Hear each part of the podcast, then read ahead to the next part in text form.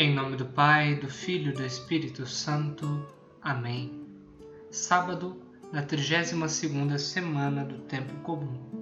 O Evangelho que a liturgia nos propõe para hoje se encontra em São Lucas, capítulo 18, dos versículos de 1 a 8. Ouçamos.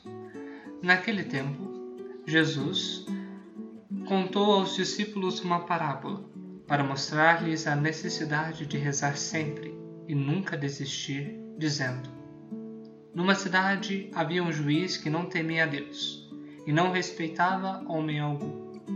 Na mesma cidade havia uma viúva que vinha à procura do juiz pedindo: Faze-me justiça contra o meu adversário. Durante muito tempo o juiz se recusou. Por fim, ele pensou: Eu não temo a Deus e não respeito homem algum mas esta viúva já me está aborrecendo. Vou fazer-lhe justiça, para que ela não me venha agredir. E o Senhor acrescentou: Escutai o que diz este juiz injusto. E Deus não fará justiça aos seus escolhidos, que dia e noite gritam por ele? Será que vai fazê-los esperar? Eu vos digo que Deus lhes fará justiça bem depressa. Mas o filho do homem, quando vier, será que ainda vai encontrar fé sobre a terra? Palavra da salvação, glória a vós, Senhor. Amados irmãos e irmãs em Cristo Jesus. A primeira mensagem que fica para nós e a palavra de reflexão que me vem é fé e justiça. Primeiramente no âmbito da fé. Devemos sempre rezar, rezar sempre, nunca desanimar conforme São Paulo diz em Tessalonicenses, orar sem cessar. Tanto que o próprio Cristo disse em outro momento no Santo Evangelho: Pedi e vos será dado, buscai e achareis. O cristão deve continuar rezando, deve continuar pedindo. Alguém pode virar e falar assim, mas Deus conhece o nosso íntimo, sabe daquilo que nós precisamos, mas nós devemos pedir nós devemos rezar. A boca fala daquilo que o coração está cheio. Nós então devemos colocar para fora aquela nossa súplica, aquela nossa oração. Portanto, orar sem cessar. Rezar sempre. Temos de pedir. E se pedimos, é porque nós confiamos nele. Nós confiamos que ele poderá, tem possibilidade de atender o nosso pedido. E muitas pessoas criticam que nós Suplicamos e suplicamos, súplica atrás de súplica. Mas se nós suplicamos, se nós pedimos tantas vezes, é porque acreditamos nele. E essa perseverança, esse pedido, é esta fé que nos move. Uma fé que é sinal de salvação para nós.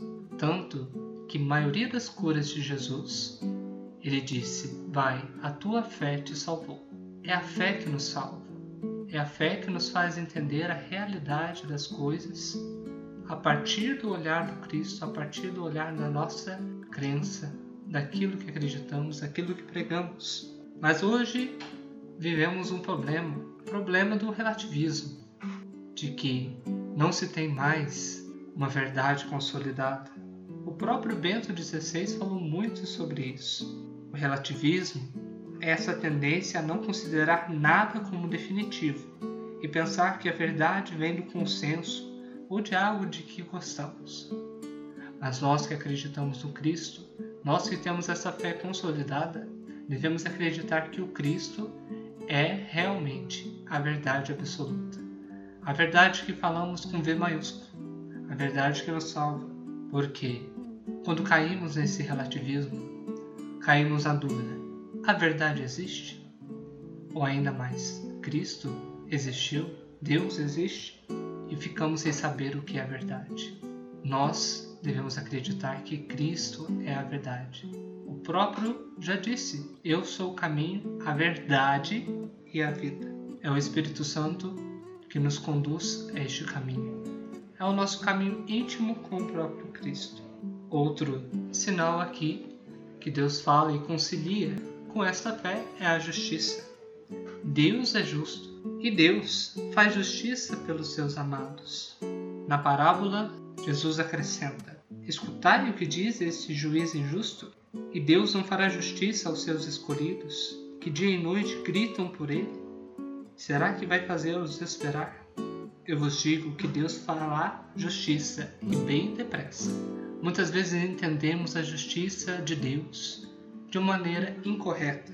Para nós, justiça está enquadrado na lei humana, está enquadrado no raciocínio humano, onde é um emaranhado de teses que deliberarão tal pessoa culpada ou não, ou se tal pessoa deve pagar por tal ato ou não.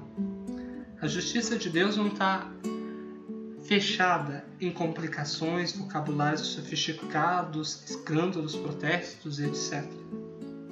Mas a justiça de Deus é algo transparente, imediato, justiça que por muitas vezes não compreendemos, mas é uma justiça que é feita, porque Deus é justo. Nós devemos crer firmemente nisto.